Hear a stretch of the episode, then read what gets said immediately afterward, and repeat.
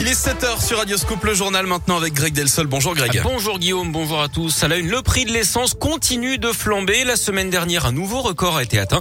Le gasoil carburant le plus répandu en France a dépassé la barre d'un euro soixante le litre. C'est du jamais vu. Et si les prix augmentent en ce moment, c'est en grande partie parce que la reprise économique se confirme partout dans le monde.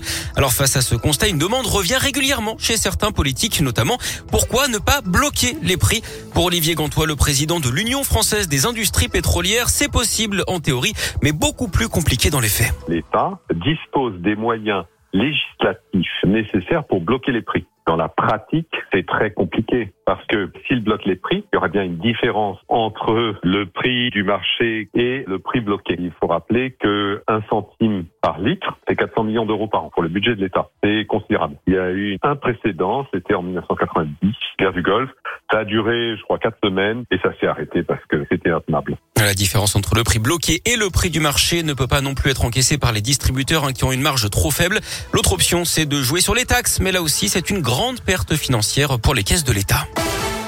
Sur la route, justement, ce drame sur l'A89 hier soir dans la Loire, un automobiliste d'une quarantaine d'années a perdu le contrôle de sa voiture dans le tunnel de Violet en direction de Clermont-Ferrand vers 18h. Son véhicule a pris feu, il n'a pas survécu.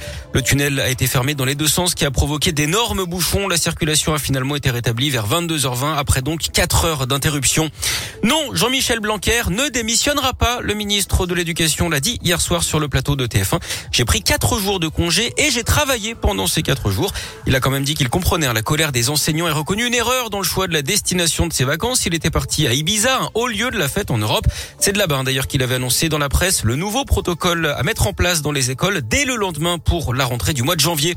Sur le front de l'épidémie, on a battu un nouveau record. Hier, plus de 460 000 nouveaux cas de Covid ces dernières 24 heures. C'est 26% de plus par rapport à mardi dernier. Le nombre d'hospitalisations augmente, mais celui des patients en soins critiques recule. La parole s'est libérée. Plusieurs dizaines de personnes sont venues témoigner hier à Gramont dans les monts du Lyonnais, cette commune d'où le père Louis Ribes était originaire.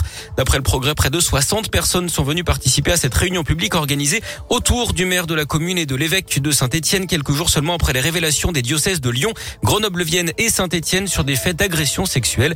Les enfants abusés ou leurs parents sont ainsi venus témoigner.